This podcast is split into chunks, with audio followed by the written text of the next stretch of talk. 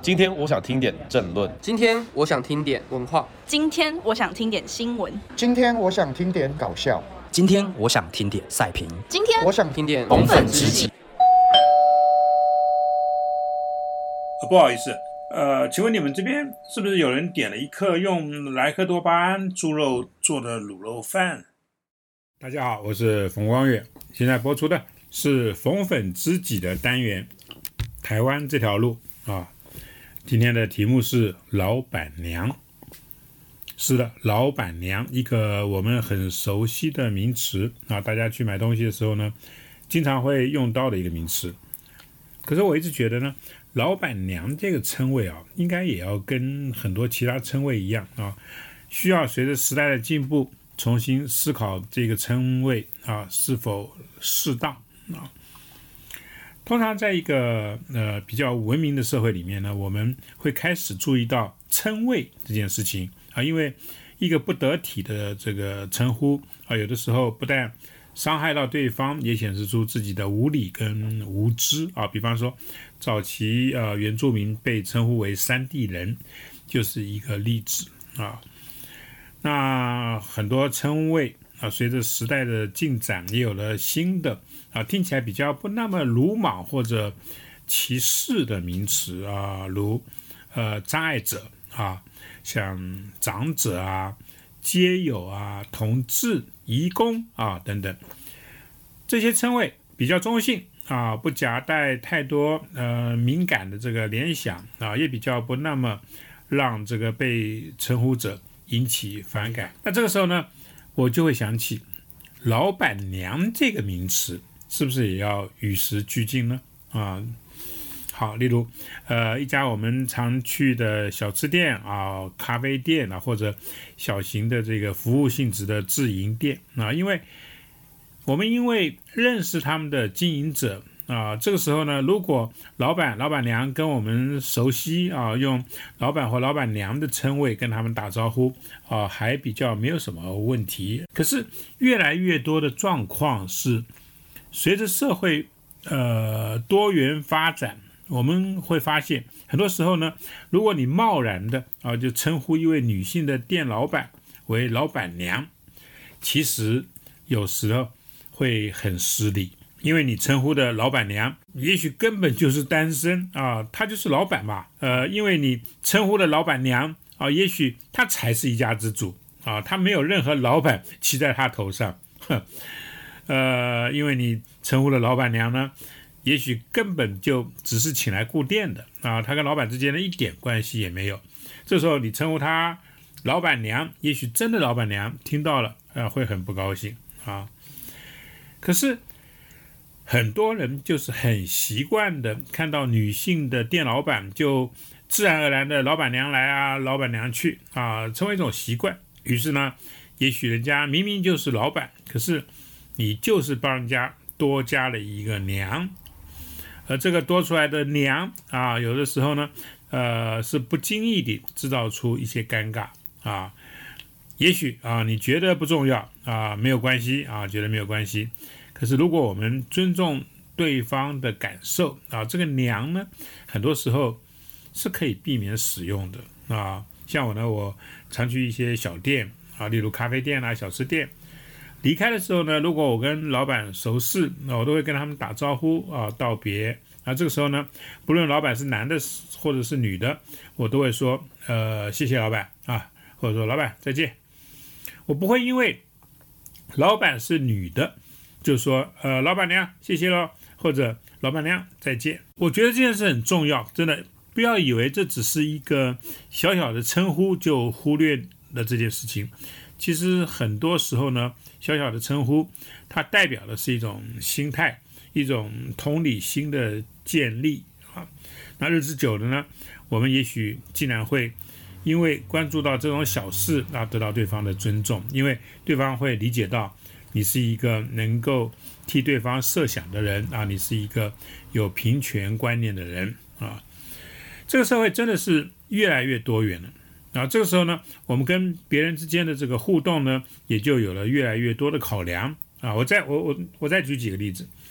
通常呢，老板娘的称呼呢，是以前那种以男性为中心的社会呢惯有的称呼，因为老板通常是男性嘛，啊，所以老板的配偶呢就加个娘字啊，成了老板娘。可是就好像前面说到的啊，社会呈现的样貌呢越来越多元，因此任意称人家为老板娘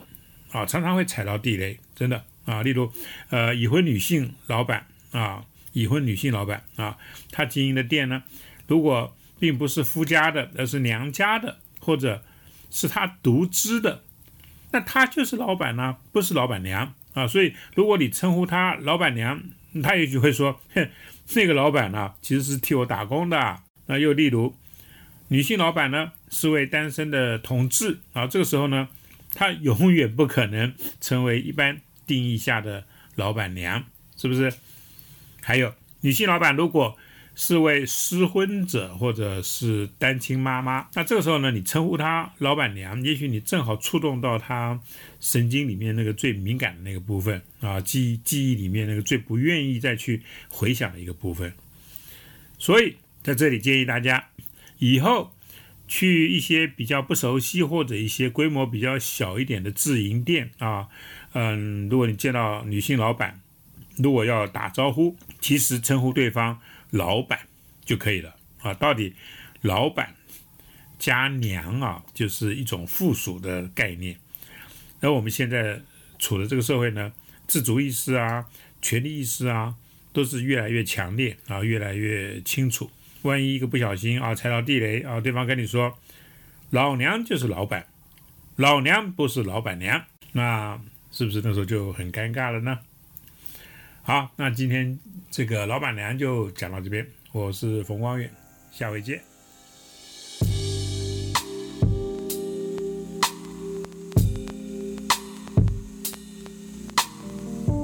大家好，我是冯光远，欢迎收听《红粉知己台湾这条路》。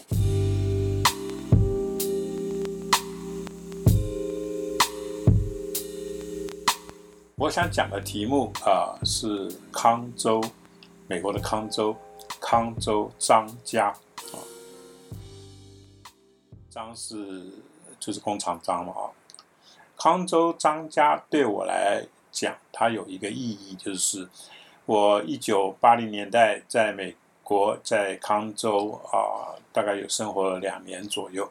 啊，那两年呢，其实。康州的张家一直是我在求学阶段啊，我在研究院阶段的时候啊，我的等于是台湾家庭啊，他们有一个所谓的 host family 啊，那我的 host family 就是康州张家。康州张家对我来讲，它其实呃很重要的是跟我的台独意识有关系，因为大家都知道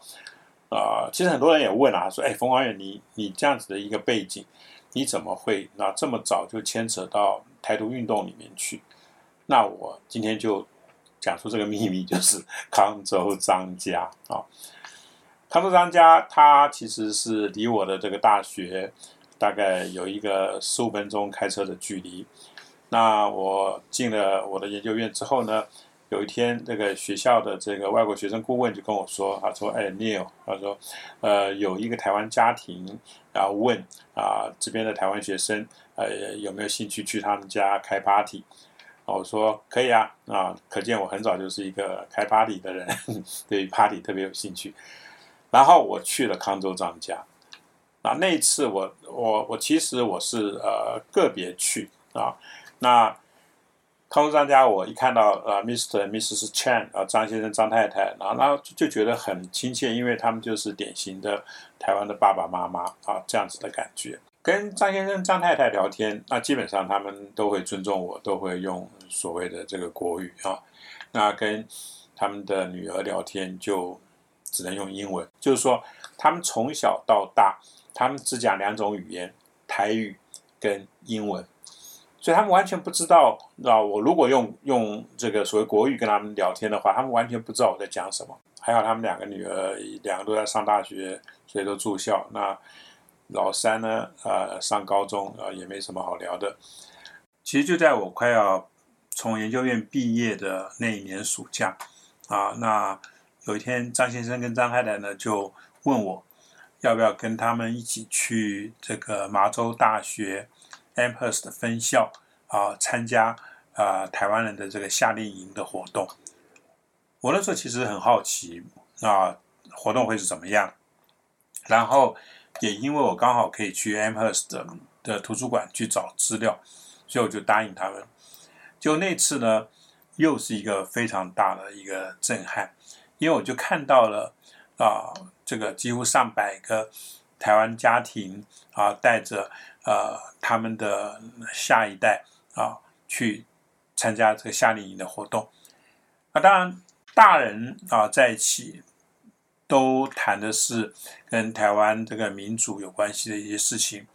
那年轻的一代，然后他们在一起啊，主要都是用英文聊天啊，然后呃，等于是互相认识这样子的一个景象啊，看在我眼里，其实有点感动，因为真的就是以我这个从小长大的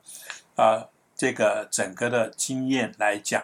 我从来也没有。啊，看过啊，两代之间啊是全台语啊，全台湾议题，尤其是民主议题的这样子的一个啊，为期啊大概两三天、三四天的这种活动这个活动。那同样的这样子的一个印象呢，其实在二零一四年三月十八日又重新出现，因为呃三一八大家知道啊那天。呃，几百名学生就这样子冲进立法院。那我是跟着那些学生啊，最早冲进去的呃几个所谓的大人之一啊。那在整个的呃接下来的这个时光里面呢，我其实看到了很多年轻人啊，他们呢呃对台湾的民主的这个投入啊，真的是超越了我的一个想象啊，不只说呃是一个运动而已。因为他们闯进去的是台湾的一个民主的一个象征啊，立法院。那他们的目的呢，其实是要准备捍卫啊台湾的民主。那在那几天里面呢，我其实，在立法院里面逛来逛去，我竟然看到了我一个老朋友啊的小孩啊，那啊我就叫他乡，好不好？那乡就是呃乡里的乡啊，这个经理啊，乡里啊，这个乡。那香看到我，他也非常 surprise 啊，因为他他几乎，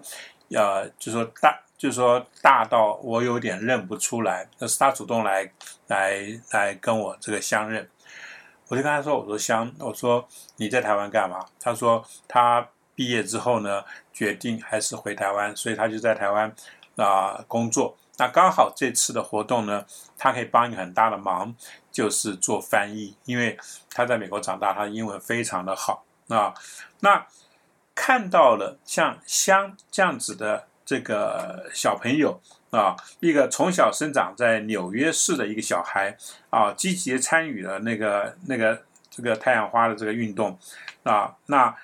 我突然想到。我就真的突然想到，我当年在 Amherst 看到的那些年轻的台湾人啊，那他们呢从小到大啊，也许呢只是寒暑假回台湾啊探视他们的阿公啊、阿妈啊、外公啊、外婆啊，可是呢，当台湾需要他们的时候呢，我相信他们就会跟香一样啊，就义不容辞的啊回来投入台湾的各式的民主的工程啊，那。我为什么这么相信呢？因为我知道这些小朋友，他们从小到大啊，在一个自由的国度里面，就是美国啊，听闻他们的长辈啊讲述发生在台湾的这个应该属于民主襁褓国家的很多的不公不义的这种恶行啊，他们从小就知道，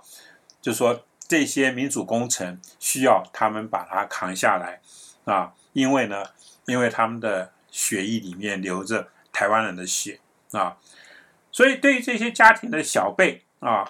也许这个社交活动对他们这个吸引力，那当年啊的大于对于台湾议题的这个讨论。可是真的，一旦耳濡目染久了之后呢，他们对于台湾土地的这块认同呢，那。这些人啊，有些人真的是用情之深，真的是超越了我们的想象。所以那次我看到香，我真的是非常的感动。那我也当然是，呃，跟他就是问他的爸爸妈妈好。然后后来啊，在社交媒体上面，我就特别啊用这个社交媒体跟他爸爸联络，说，哎，我看到你们的香啊，然后他的工作做得非常的好。那那这个年轻人，我到现在一直有保持跟他联络，他就一直在台北工作啊。呃，前阵子呢，我因为参加台独联盟呃成立五十周年的纪念会啊。那会里面呢，这个联盟要我上台讲讲话啊，那我想，啊，我应该啊要跟这个张先生跟张太太致意啊啊，因为真的我的所谓的台独意识是从他们家开始酝酿出来的。那我我想起就是说，他们啊对我这个所谓的外省第二代、台湾第一代啊这个台湾意识的这个启发，就很想跟他们讲了，就是说。啊，谢谢他们的当年的这个照顾，在上个世纪八零年代初的这个照顾，其实呃有点谢谢他们这个用一种比较最素朴的方式啊，就让我清楚自己身为这个台湾人的这个身份啊，一个其实台语呢并不是那么溜的一个台湾人。那我要说，谢谢你们对于我的这个台湾意识的这个整个的启蒙。好，那我们今天讲呃康州张家，我就讲到这边。那其实我真的要讲的是，为什么我这样子的一个外省人，那会变成一个一个，就说在上个世纪的八零年代就开始，啊对于台独运动啊这么热心啊，呃这么专注在做的一个背后的一个原因。好，谢谢。